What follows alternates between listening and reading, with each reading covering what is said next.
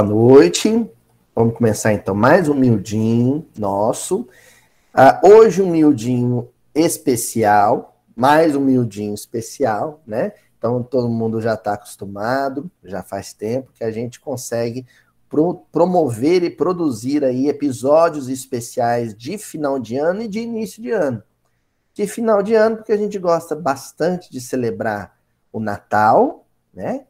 Nós publicamos na semana anterior o nosso episódio especial de Natal.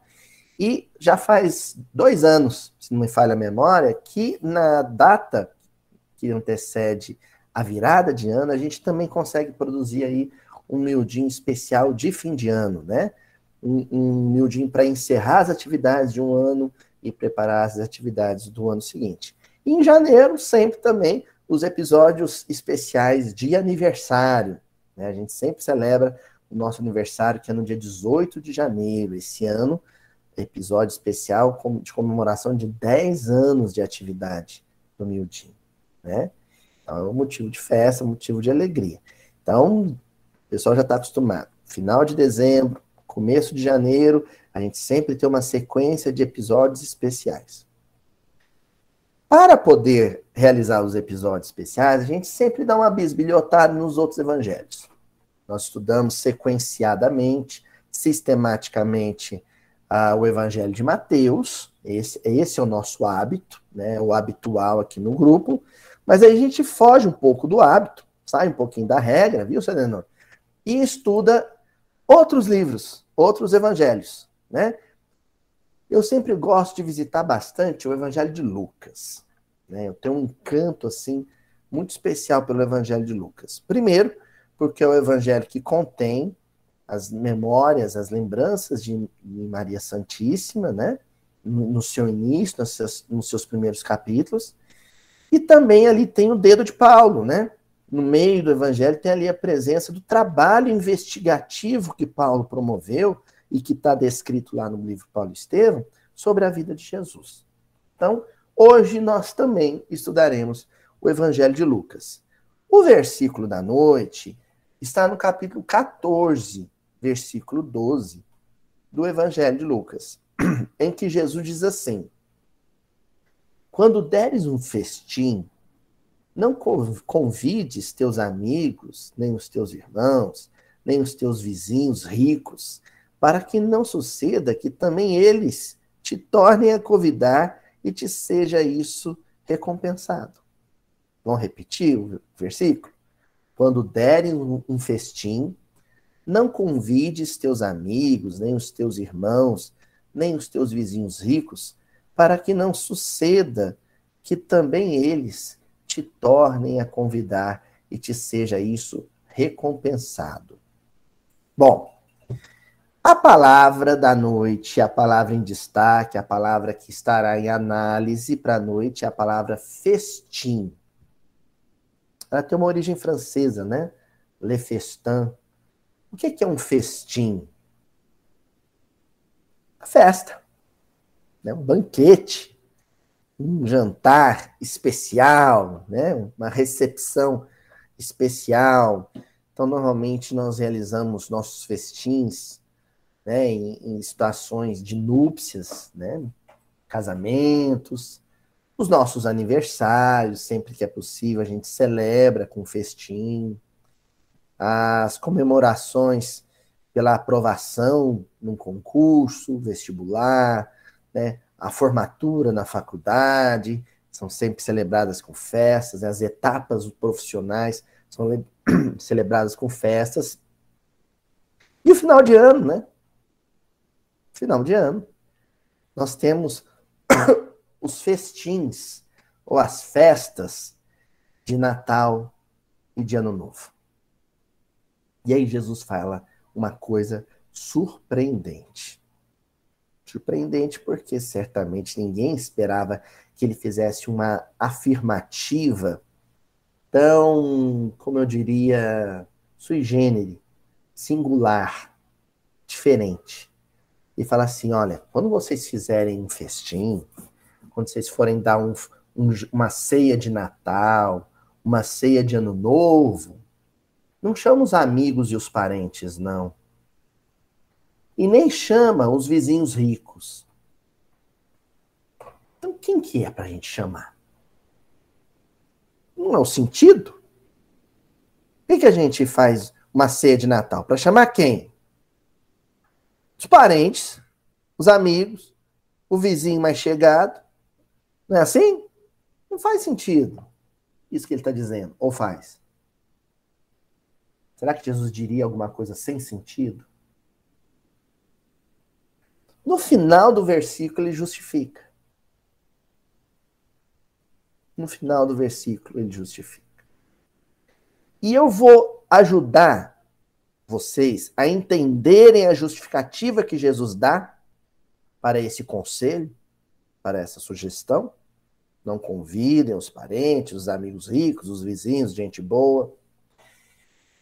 Fazendo a seguinte pergunta. Se você, no Natal, imagina, Éder, se você no Natal faz uma big de uma ceia, mas assim, uma ceia caprichada, né? Família carnívora, e tem peru, tem tender, tem leitoa, tem pernil, tem bacalhau, tem peixe assado, salmão, que mais? Tem churrasco, tudo na sua ceia, hein? Aí tem salada de maionese, salpicão, arroz com passas, tem que ter passas, um arroz, não é, dona Cíntia? Não, o Éder disse, não, passas não. a gente já sabe, se o Éder for para um umbral, o umbral dele vai ser cheio de passas. Aí na sobremesa tem pavê, tem o teu pavê, né? Tem pudim, e lá vai embora a ceia. Maravilhosa.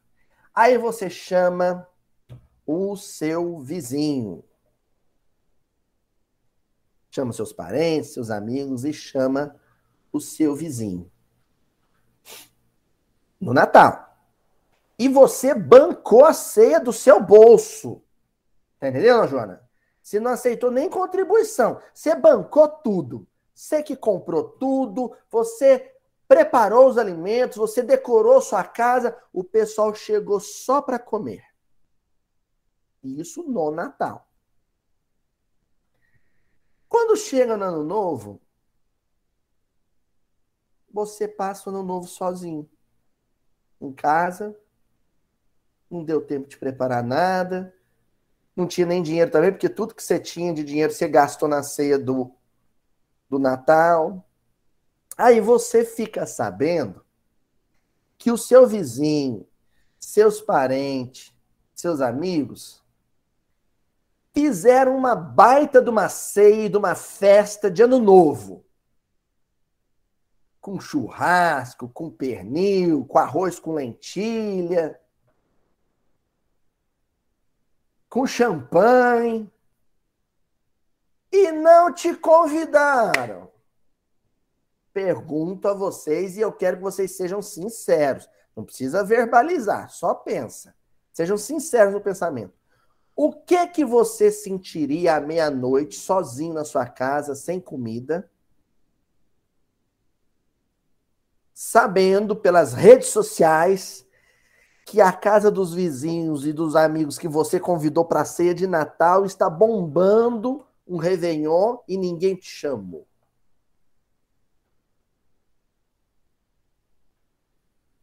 que, que você sentiria?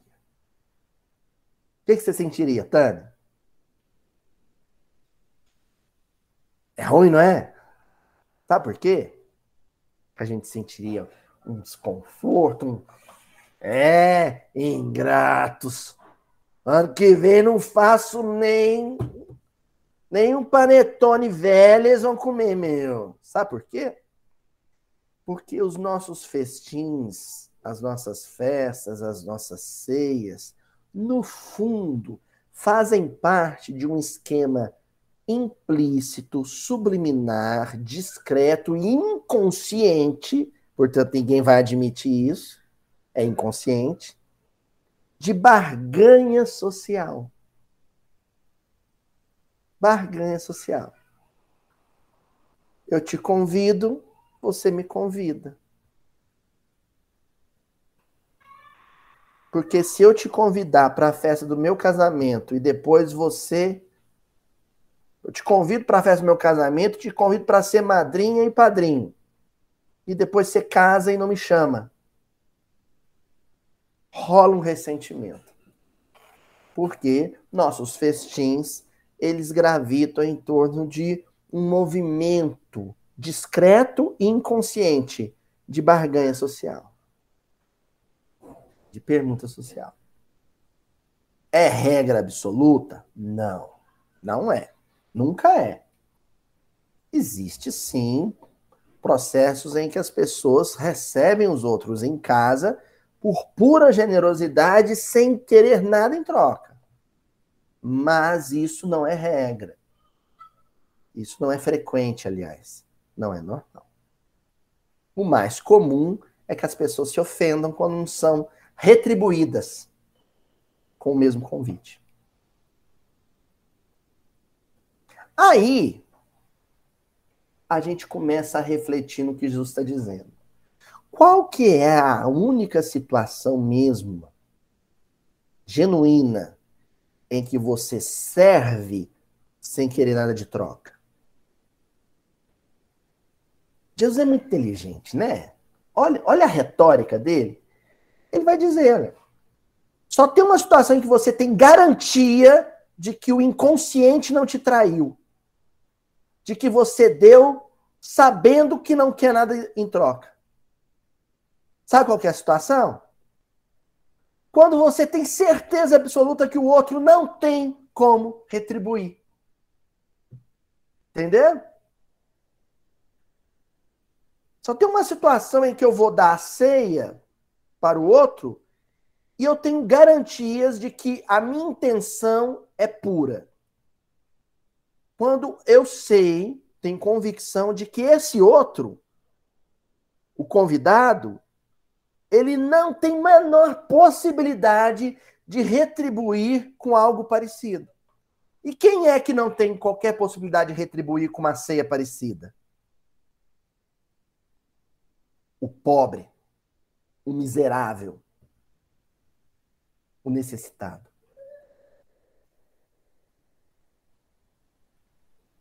Aí sim.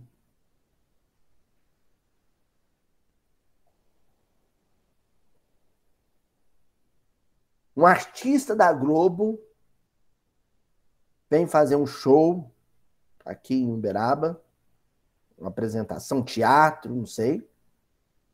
E por alguma razão, o empresário que contratou é seu conhecido, é seu amigo, você tem uma casa muito confortável, e aí fala: olha, você não quer hospedar o fulano? Disse, Nossa, o artista da Globo. Aí você hospeda ele. Hospeda ele na sua casa, dá café da manhã, dá almoço, cede o melhor quarto da casa, suíte da casa, tá, tá, tá, tá, tá, tá. Passa um tempo, um dia você vai lá no Rio de Janeiro, vai lá em São Paulo, encontra com esse sujeito num shopping ou na rua, o artista, aí se aproxima dele, ele finge que não te conhece e passa direto. O que que você sente? Ora, é claro que quando você recebeu aquele artista, a sua perspectiva inconsciente era de estabelecer com ele algum nível de intimidade que justificasse depois ele retribuir a hospedagem te dando moral, te dando atenção. Se isso não acontece, você se sente enganado, ludibriado,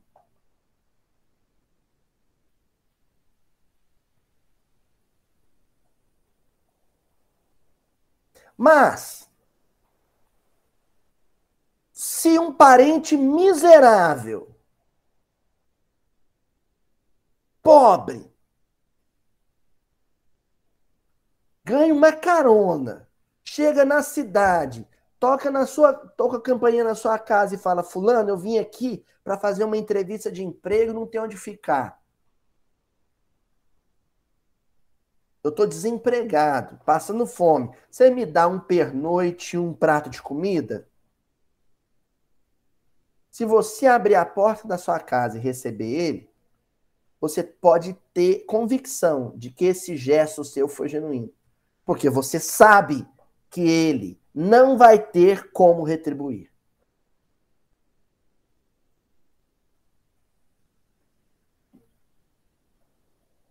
Não vai ter como retribuir.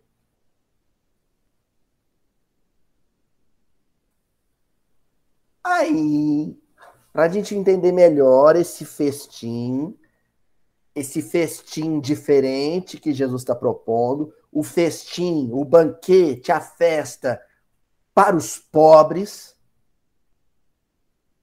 E para quem ainda não entendeu, tá achando que a gente está aqui propondo fazer o Réveillon da, da noite do, e, e, abrir a porta da casa e falar: ó, oh, quem quiser, o único critério é, é ganhar menos de um salário. Calma. Esses dias, na nossa casa, aqui em, Uberaba, a casa que a gente trabalha, Eurípides Barçanufo, fizemos um grande festim num sábado à tarde. Os companheiros aqui da internet, do grupo fechado sabem disso. Né, Sadenor?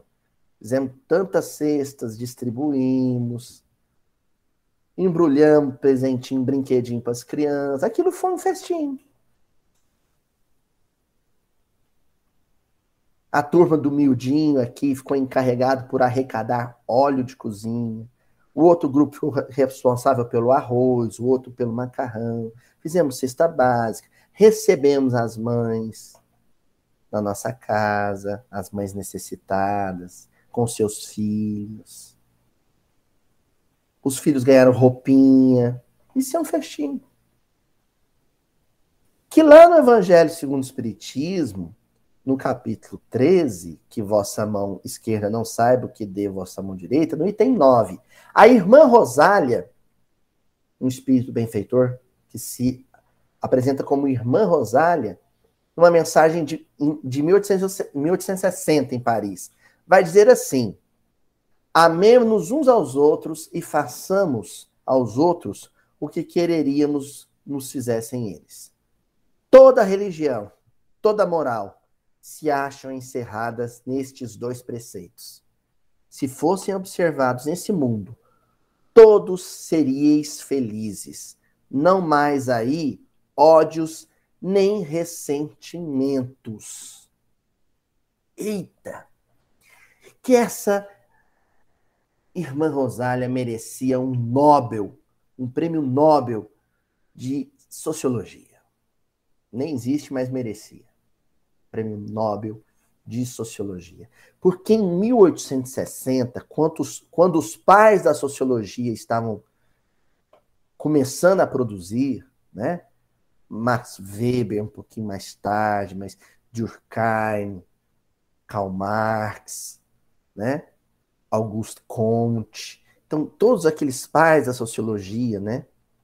Estavam começando a ver necessidade de estudar de forma aprofundada os dramas da sociedade. A irmã Rosália matou a charada aqui, ó. No finalzinho, quando ela diz assim: não mais aí os ódios nem ressentimentos. Na sociedade, no convívio social, na convivência social, não existiria mais ódios nem ressentimentos. Sabe por quê? Porque a violência social, o crime, que as pessoas agora estão entusiasmadas com as armas, né? Com armar-se, com preparar-se, com, né? Para receber o bandido em casa, se ele invadir a casa, eu quero estar armado. Não é assim? Não é a bala que se resolve esses ódios e esses ressentimentos sociais. Não é com fuzil, não é com um revólver que se resolve. É com arroz e feijão.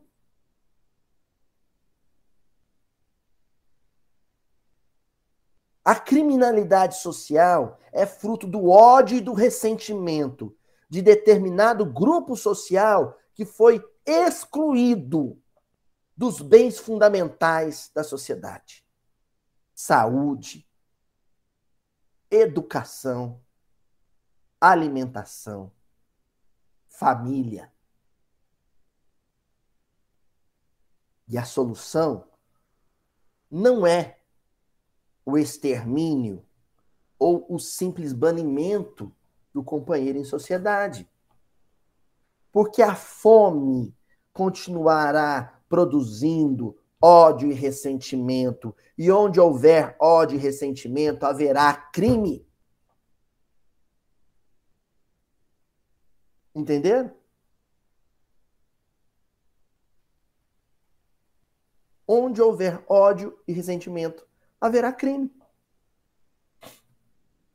Então você pode pôr um outdoor na sua cidade com um fuzil.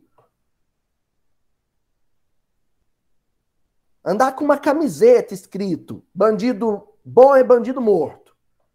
Que isso não vai melhorar em nada o drama da violência social. Mas o dia que você fizer um PF com arroz, feijão e ovo frito, e servi-lo carinhosamente na porta da sua casa para alguém que está três dias sem se alimentar, ali você deu o primeiro passo para transformar a sociedade de 2022 em uma sociedade melhor do que foi a sociedade de 2021. E ela continua. Direi ainda: não mais pobreza, porquanto do supérfluo da mesa de cada rico, muitos pobres se alimentariam, e não mais veríeis nos quarteirões sombrios onde habitei durante a minha última encarnação, pobres mulheres arrastando consigo miseráveis crianças a quem tudo faltava Eita, que a irmã Rosália conheceu que era fome. Ela sabe do que ela está falando. Ela acabou de dizer que na última experiência dela, ela morou em quarteirões sombrios. Ela está descrevendo os cortiços, as moradias precárias da Paris do século XIX. Porque a Londres e a Paris do século XIX não eram a Londres e a Paris do século XXI. O operariado, que trabalhava até 18 horas por dia numa fábrica, que muitas vezes era a mulher e a criança, Você sabe, Flavinho, por que, que preferencialmente o operariado na Revolução Industrial, na segunda fase da Revolução Industrial no século XIX, era mulheres e crianças? Porque o setor industrial que mais bombava era o têxtil, com os teares mecânicos. E aí, às vezes, a linha, as fibras, se entrelaçavam na engrenagem. Só que era engrenagem movida por máquina a vapor, por caldeira. Então, quando uma engrenagem daquela emperrava, o risco de explodir a caldeira era muito grande. Então, precisava que alguém tirasse dali o tofo de lã, o tofo de linha, para a engrenagem voltar a funcionar.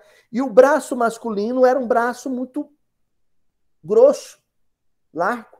Então tinha que ser um bracinho de mulher magrinha pela fome, ou de criança magrinha pela fome, que enfiasse a mão ali dentro da engrenagem para tirar a linha, o tofo de linha, o novelo de lã que estava emperrando a engrenagem. Aí, às vezes, a engrenagem começava a funcionar de repente. Muito rápido. E eu não preciso descrever o que acontecia numa época onde não existia seguro social. Não existia INSS, seu, seu Adenor. Não tinha CLT, não tinha leis trabalhistas. Não tinha juízo, tá? sabe? Que cuidasse da área, do setor trabalhista, não tinha. Então, se você perdesse o braço, você era um inválido, você ia para casa. E não tinha mais como trabalhar. Não tinha pensão. É assim que surgem, por exemplo, na Inglaterra, os trade unions, os sindicatos. A origem dos sindicatos é inspirada por Deus. Porque aí surge a caixa comum, onde os funcionários, não foi iniciativa do patrão, foi iniciativa dos funcionários. Cada um, todo mês, tirava um tanto do seu salário e punha numa caixinha para os companheiros que perderam braço na fábrica terem o que comer.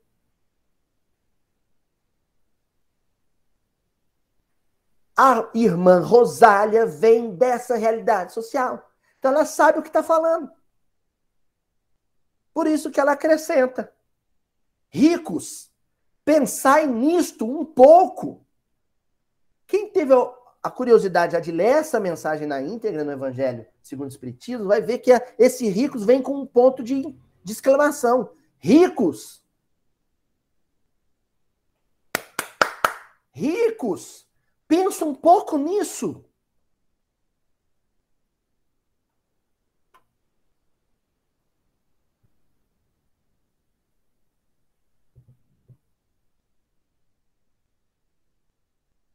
Aqui em Uberaba e em muitas cidades, ó, Flavinha da área. Tá uma discussão legislativa sobre o rateio das sobras, os espólios do Fundeb, o fundo voltado para a educação, não é assim, Flavinho? Pela legislação vigente, as sobras têm que ser rateadas entre os professores somente.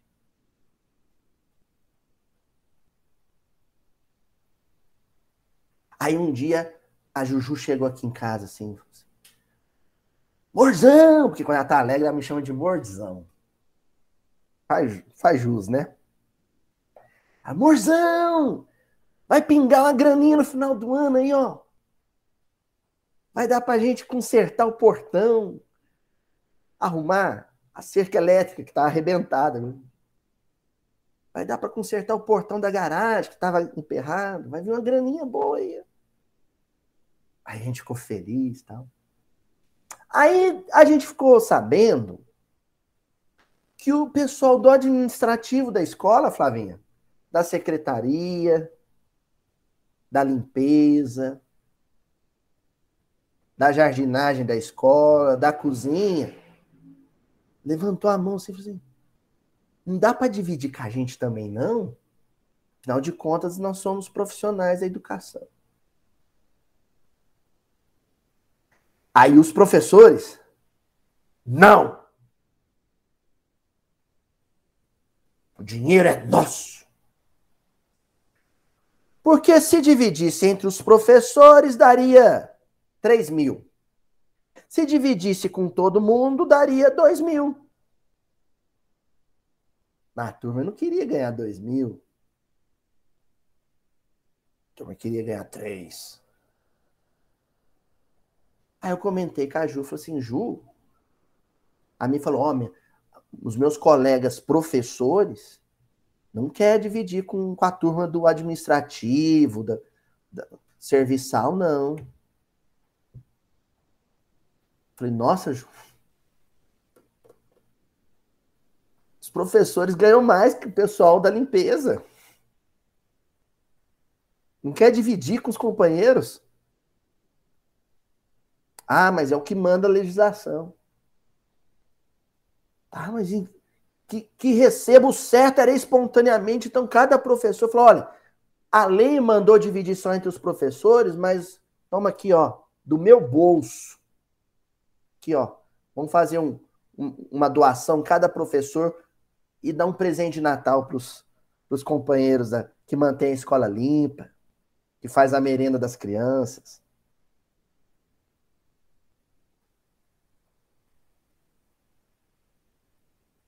O nome disso é cristianismo. Vai ter quem chame isso de socialismo, ou comunismo, não sei. Não, não conheço a área. Eu conheço de cristianismo. E isso é cristianismo. É o que a irmã Rosália está dizendo. Ricos, pensai nisto um pouco. E aí ela continua: auxiliai os infelizes o melhor que puderdes. Dai para que Deus um dia vos retribua o bem que houverdes feito, para que tenhais, ao sairdes do vosso invólucro terreno, um cortejo de espíritos agradecidos a receber-vos no limiar de um mundo mais ditoso. Aí, nesse momento, a gente cai na tentação de achar que a dona a irmã Rosália tá falando assim, ó, ajuda o pobre para que um dia no mundo espiritual ele te ajude também. Mas aí é interesse. Aí é barganha. Não é, seu Murilo? Aí é barganha. Isso não é caridade. Mas se você botar na, no entendimento um pouco mais de sensibilidade, você vai saber que ela não está falando disso. Até porque ela desencarnou como pobre. Ela não ajudou, ela foi ajudada. Ela está nessa mensagem na condição de representante de uma categoria social. De quem come dia sim, dia não. Sabe do que, que ela está falando? De amizade. Porque quando Zaqueu recebe Jesus o passa-fome, o morto de fome, Jesus de Nazaré, com seus doze passa-fomes, ele recebe em casa e serve um festim, um banquete, e eu acho que não era só os doze, porque tinha também os agregados, tinha mais morto de fome naquele banquete. A noite do banquete estava tão agradável, o papo estava tão gostoso, Zaqueu estava se sentindo tão amado que de repente ele se tocou que ao meter a mão no bolso, ao superar a avareza, na verdade, ele abriu a porta da casa para a amizade. que o egoísmo social só tinha feito Zaqueu ser um homem mais solitário. E a generosidade social tinha aproximado dele amigos. Que não estavam ali por interesse, estavam ali por gratidão, por reconhecimento, por falar: poxa, esse Zaqueu não precisava ter feito, mas fez. Ele é um homem bom. Eu quero ele no meu convívio. Tem um interesseiro? Tem. Mas não era o caso de Jesus e dos discípulos. Então a irmã Rosélia está dizendo: olha, quando você desencarnar e o outro tiver desencarnado, ou seja, quando questão social e material não existir mais, quando o que tiver em jogo é só a consciência em paz, vai ser muito bom que você tenha granjeado amigos para a eternidade.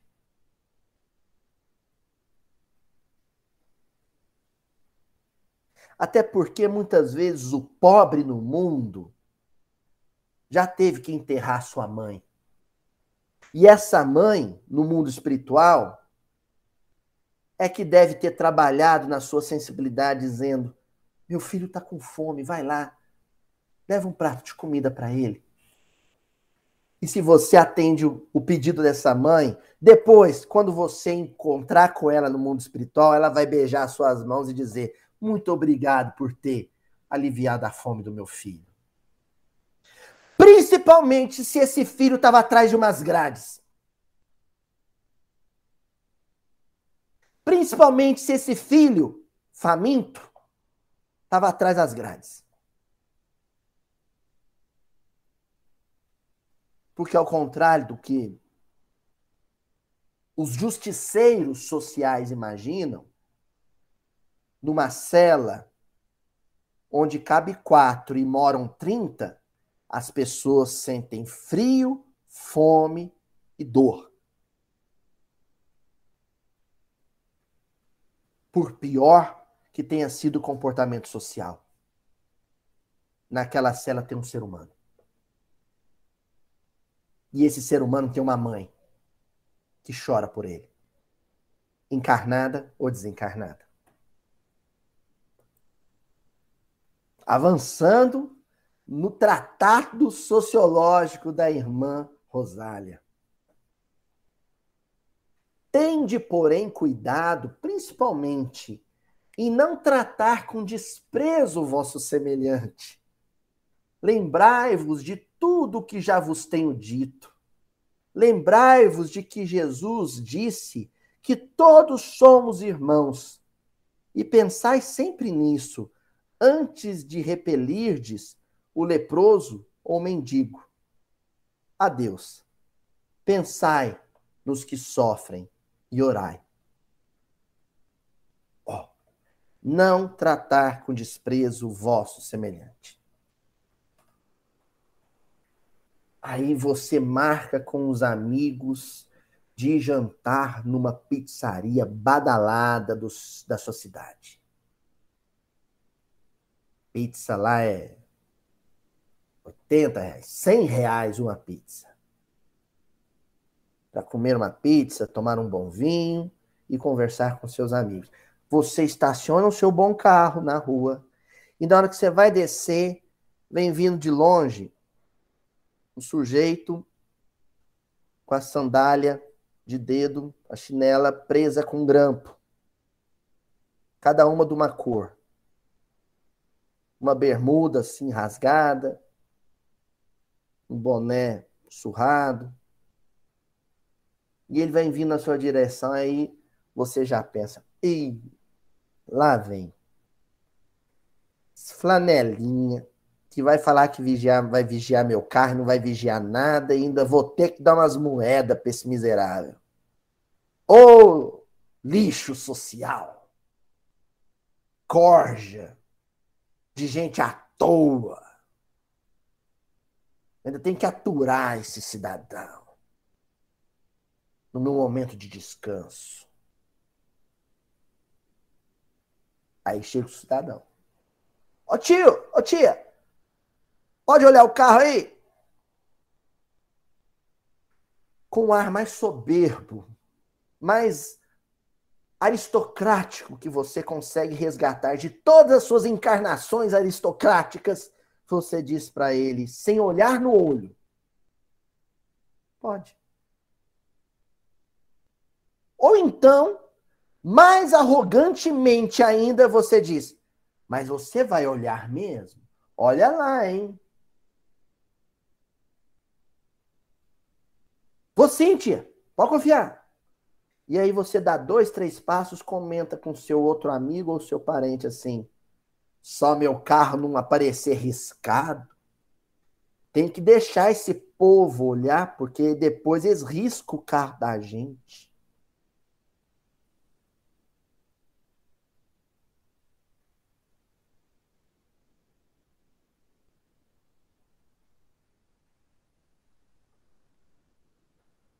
Só uma pergunta. Te desmontaria, te desconstruiria psicologicamente, te desarmaria psiquicamente. Uma pergunta simples. Como Jesus receberia esse flanelinha se ele tivesse estacionando o carro agora? Eu sei que é um exercício imaginativo enorme imaginar Jesus estacionando um carro mas é o exercício do cristão. Como Jesus trataria esse moço?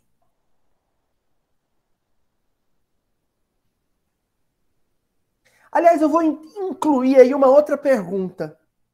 Uma pergunta consciencial. Se este moço fosse o meu filho, como eu gostaria que os outros o tratassem?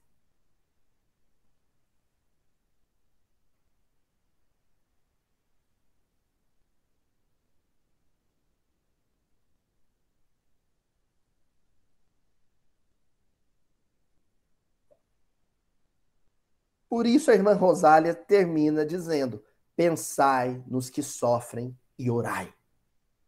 Esse orai que ela fala aqui, eu tenho certeza que é aquele orai e vigiai do horto.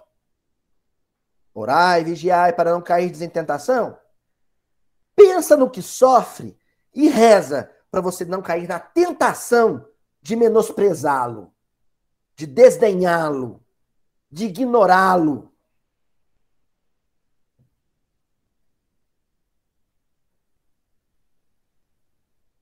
Eu vi uma charge essa semana que eu amei. Assim, eu falei, não, merecia um prêmio. Debaixo de uma ponte, uma família, numa fogueirinha improvisada, esquentando ali uma sopinha, todos muito maltrapilhos. De repente chega, sabe, sabe quem? Dona Tatiana? O Papai Noel. A sua roupa vermelha, gordinha, um saco nas costas. Ho, ho, ho! Aí sabe o que aquela família debaixo da ponte diz para ele?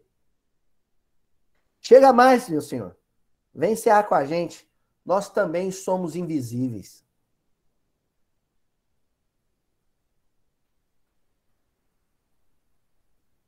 Porque existe uma parcela enorme da nossa família social que é invisível dos corações mais endurecidos, mais soberbos, mais arrogantes.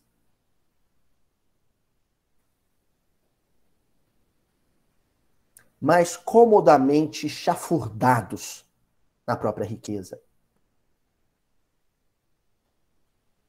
E aí nós vamos para a segunda lição da noite, em que o Emmanuel no capítulo 35 do livro da Esperança, intitulado Eles Antes, vai comentar esse versículo da noite e essa, esse capítulo do Evangelho, segundo o Espiritismo. Então, nós vamos fazer aqui o famoso barba, bigode cabelo, né? O Emmanuel vai comentar o versículo da noite, do festim, e vai comentar este capítulo do dar a mão esquerda, esqueci agora, que esconder a mão esquerda quando dá com a mão direita nós estamos estudando Capítulo 13 do Evangelho.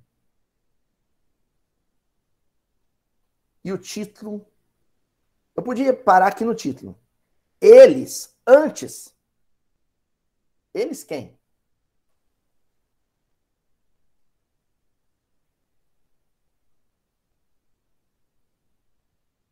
Eles quem?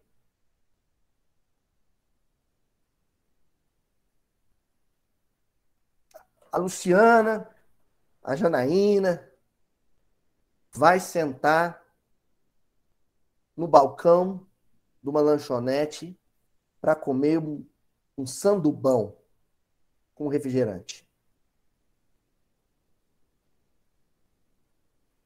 Aí, pede as, né? As meninas são magrinhas, né? Seria eu, mas pede um X tudo, tudo. Tudo um X tudo com refrigerante. Aí você engatilha, né? Você arma o, o bote. Na hora que você vai morder o sanduíche de fora, do lado de fora da lanchonete, tem um menino comendo ele junto com você, só que com os olhos.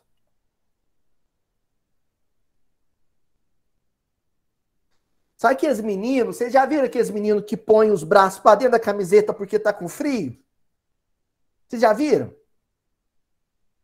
Eles botam os dois braços para dentro da camiseta e fica com o braço de dentro da camiseta. Porque tá com frio. Ele tá parado na calçada, tremendo, e olhando para você com seu sanduíche.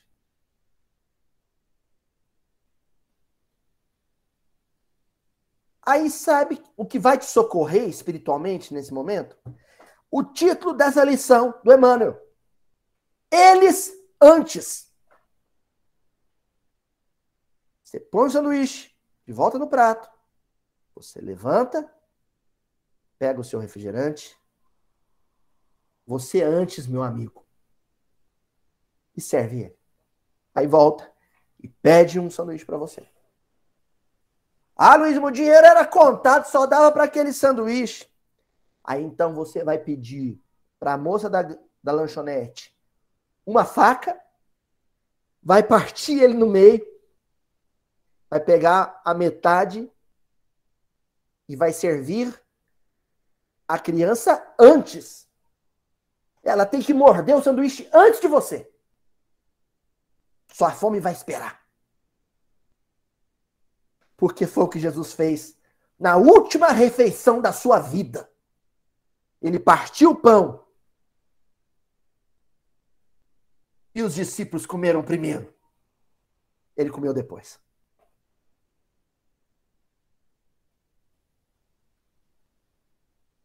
Aí o Emmanuel vai comentar. E ele começa dizendo assim: Nas celebrações da alegria, festim, é inútil convocar os entes amados, de vez que todos eles se encontram automaticamente dentro delas.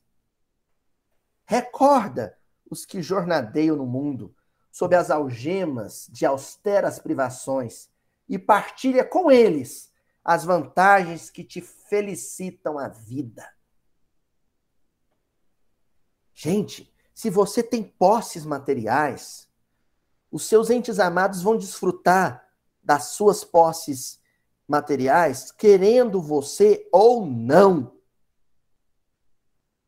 Porque se amanhã você tropeçar no tapete do banheiro, bater a cabeça no vaso sanitário e desencarnar, tudo é deles.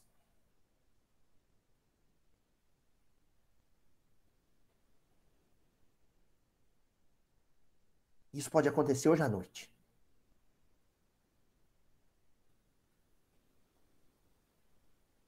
Mano, tá falando assim, vocês não tem que, sabe, preocupar. Porque o que é seu já são deles, já são dos seus filhos.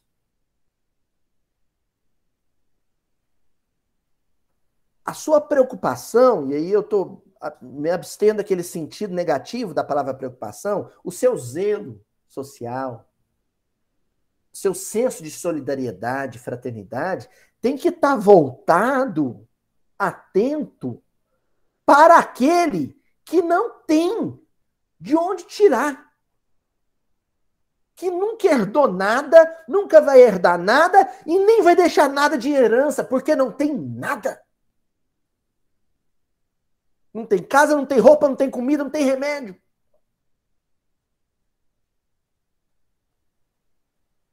Ele é o seu filho, o seu irmão, o seu marido, sua mulher, sua mãe, seu pai mais necessitado.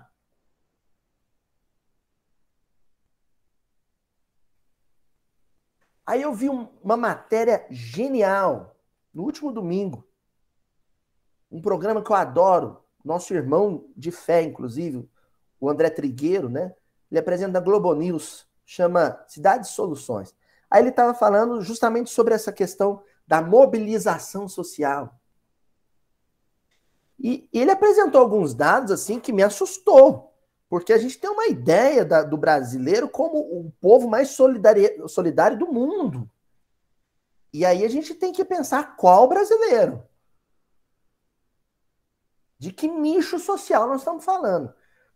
É o seguinte, a Fundação Gates, na verdade, Fundação Bill e Melinda Gates, né? O casal que recentemente se separaram, eles são responsáveis pela Fundação Gates, onde eles partilham um percentual da sua fortuna total. E aí eles convidaram um grupo de bilionários no mundo inteiro para participar deste movimento. Eles criaram um fundo onde a proposta era o seguinte: cada bilionário depositaria nesse fundo 60 de 50 a 60% do seu patrimônio total. Abriria mão. Ficaria só com 40 ou com 50% disso para ele e os seus filhos. A gente com a fortuna tamanha, tamanha, vocês imaginem a fortuna do Bill Gates, né? A gente com a fortuna tamanha que a metade desse valor já é fortuna para gerações dos seus descendentes não precisarem trabalhar. Mas eles fizeram isso. Pegaram metade da sua fortuna, Falou assim: não é nosso mais, nós não precisamos dela. Vai ser de quem necessitar. E aí fizeram, vamos dizer assim, essa vaquinha bilionária para criar esse fundo. Sabe quantos brasileiros, quantos bilionários brasileiros tinha, no, tinha numa lista de 200 associados? Um. Um. Numa lista de 200 bilionários que se comprometeram a entregar para a necessidade do outro, para o sofrimento do outro, metade da sua fortuna, só tinha um brasileiro.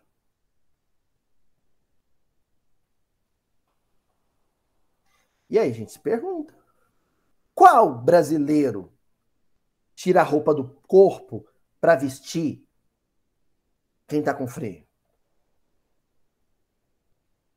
Eu já vi muito brasileiro pobre dividir a sua pobreza com outro pobre. Mas me assustei com essa informação de que apenas um brasileiro colabora nesse fundo com a Fundação Gates.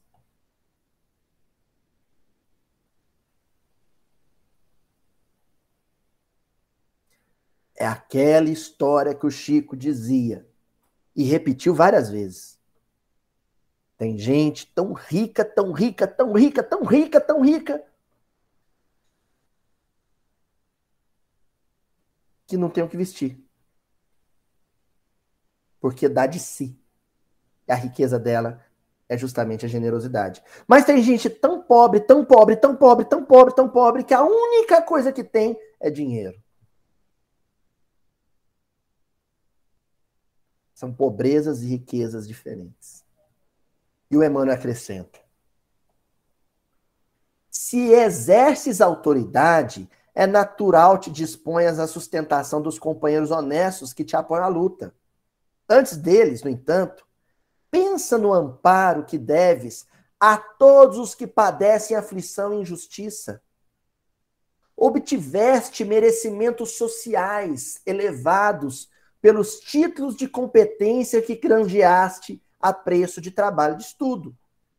E com semelhantes valores, é razoável te empenhes no reconforto, a benefício dos que viajam no carro de tuas facilidades terrestres. Olha o que, que o Emmanuel está dizendo. Se você se tornou um médico com um consultório muito bonito, se você se tornou um juiz com um salário muito bom, se você se tornou um engenheiro, chefe de uma construtora, isso é mérito seu. O Emmanuel não está negando a meritocracia. Você obteve esta posição social por mérito. Estudou, se sacrificou, trabalhou.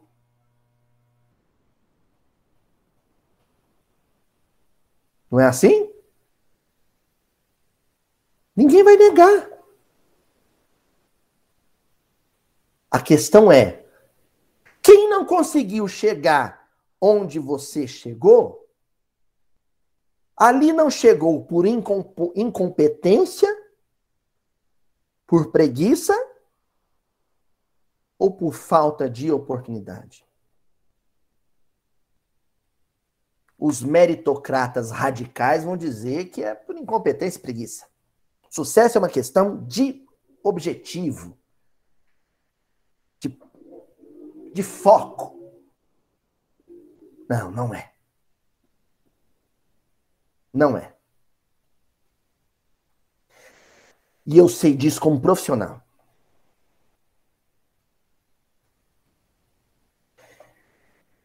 Eu já trabalhei numa das escolas com maior prestígio em Uberaba, no que diz respeito à aprovação em vestibulares. Trabalhei muitos anos lá. Antes de ir trabalhar com ensino superior. Então eu trabalhava com ensino médio aprovador. que bota o sujeito na melhor faculdade. Nessa escola, os meninos do colegial, do ensino médio, tinham quatro modalidades de história diferentes, com quatro professores diferentes. Então tinha o professor de história da América, o professor de história antiga, o professor de história da Idade Média, o professor de história moderna e contemporânea. No mesmo ano onde eu estava trabalhando nessa escola e era um desses quatro professores que atendiam um aluno de ensino médio para estudar história, houve uma reformulação da grade e do ensino médio na rede pública e eu tive que deixar a escola onde eu era professor, concursado da rede pública, e ir para outra escola, porque naquela escola não ia ter mais história. Vocês estão entendendo? Enquanto um adolescente tinha quatro professores de história diferentes, preparando ele para o vestibular, onde ia ter uma prova de história, na escola pública não ia ter história. Era optativo o diretor da escola decidia se ofertava disciplina ou não.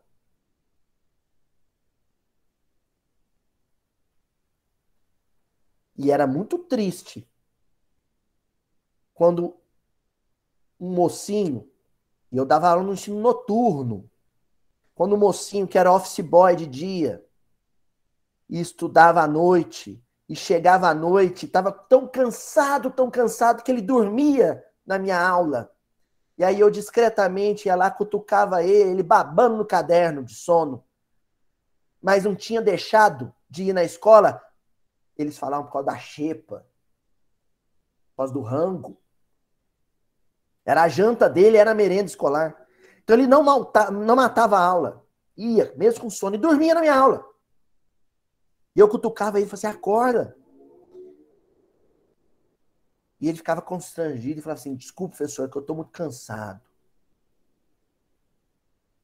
E às vezes eles me perguntavam assim: professor, como é que é lá os, os meninos granfinos? Como é que é? Como é que é dar aula para eles? O não está falando disso. Vou repetir. Obtivestes merecimentos sociais elevados pelos títulos de competência que granjeaste a preço de trabalho de estudo. Antes deles, contudo, atende a cooperação em favor dos que jazem cansados nas provações sem remédio. Socorre o menino pobre que não pode estudar da mesma maneira.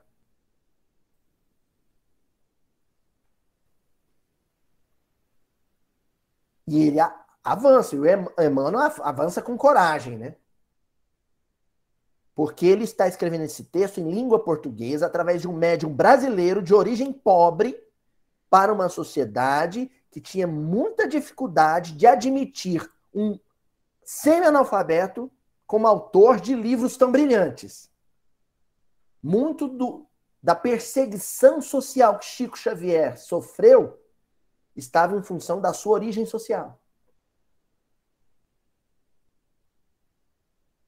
E o Emmanuel acrescenta: desfrutas extensa possibilidade econômica, na qual é compreensível te devotes a obsequiar os amigos do teu nível doméstico.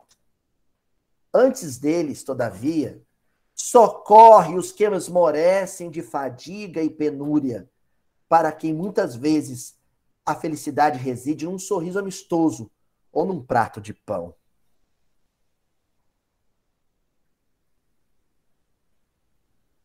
Gente, felicidade para muitos de nós que temos acesso a uma banda larga, um bom computador, a um bom celular que nos permite participar dessa aula, felicidade para a gente é uma semana no resort. Ai, sem trabalhar, descansar. Lá, não, sujeito, eu tô na cadeira de praia, o sujeito vai me servir água de coco na bandeja. Isso é felicidade. Mas tem gente no mundo que felicidade é um bife.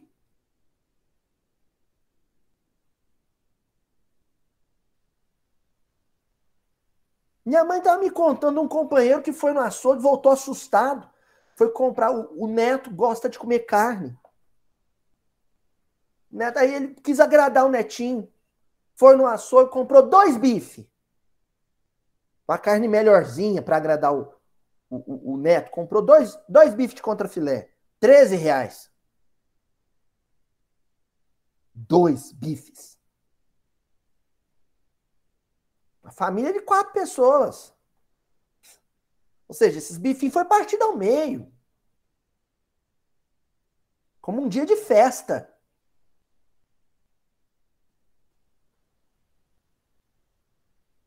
Hein? Não é para ninguém se sentir culpado por isso. É para se sentir responsável, que é diferente.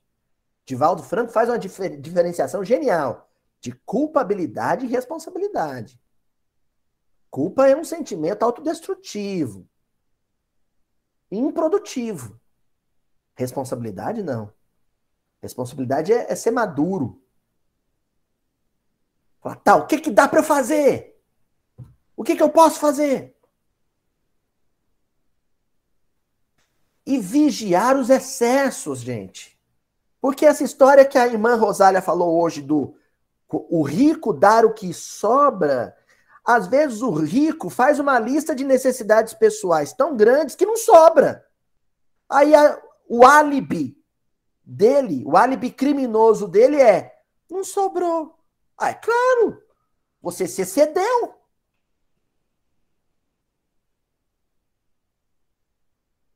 Você se excedeu. Aí não sobra.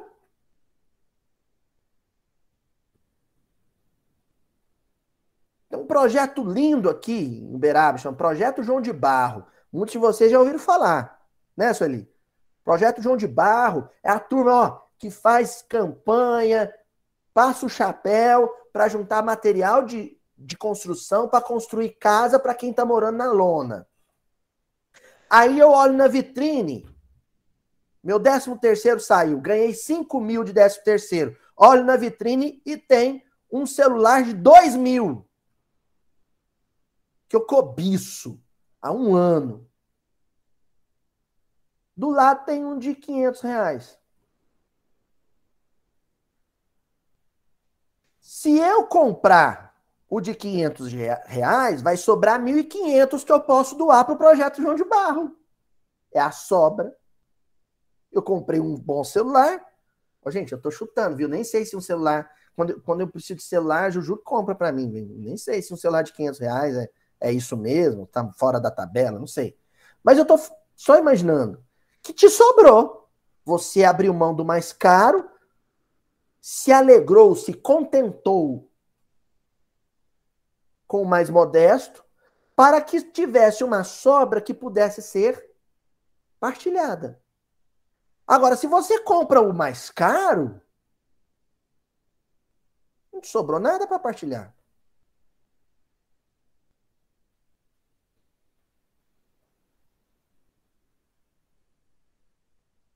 Então, quando eu falo de responsabilidade, que não é culpa, quando eu falo de responsabilidade é eu devo viver com modéstia, com sobriedade, num país onde tem quase 30 milhões de pessoas em condição de pobreza, de miséria.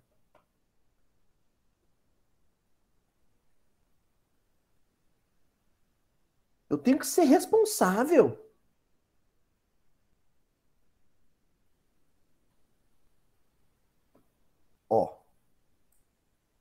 para a gente encerrando. Emmanuel encerra brilhantemente. Jesus não te pede a deserção dos círculos afetivos. Com os amigos, entretanto, consagrou-se primeiramente aliviar a carga de todos os sofredores, como a dizer-nos que todos podemos cultivar afeições preciosas que nos alentam as, as energias. Mas à frente dos que choram, nos transes de dolorosas necessidades, é preciso adotar a legenda. Eles antes. Faz o teu Réveillon. Faz. Se isso te faz feliz, reúne sua turma, reúne seus parentes, reúne seus amigos e faz seu Réveillon.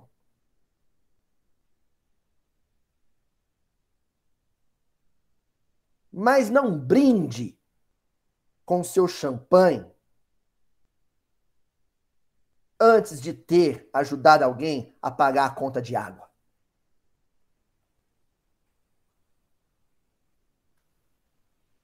Não vista o seu vestido branco antes de, de ter primeiro ajudado uma criança a comprar o um uniforme de escola.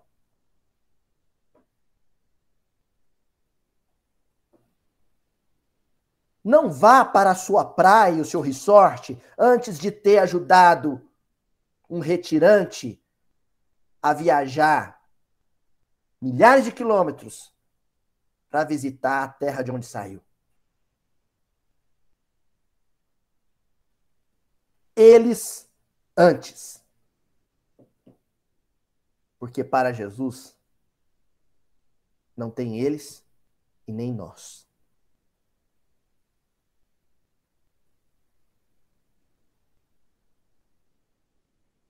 A encarnação altera os papéis sociais no átimo.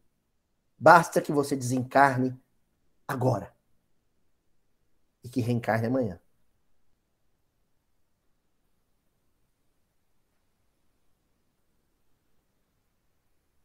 Certo?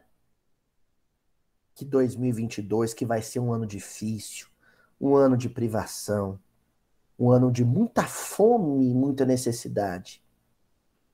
Seja uma oportunidade para que o cristão, o discípulo de Jesus, exerça sua misericórdia, sua compaixão, seu senso de solidariedade, de respeito pela vida do semelhante que pede apenas um pedaço de pão. Feliz ano novo, gente. Beijão para todo mundo.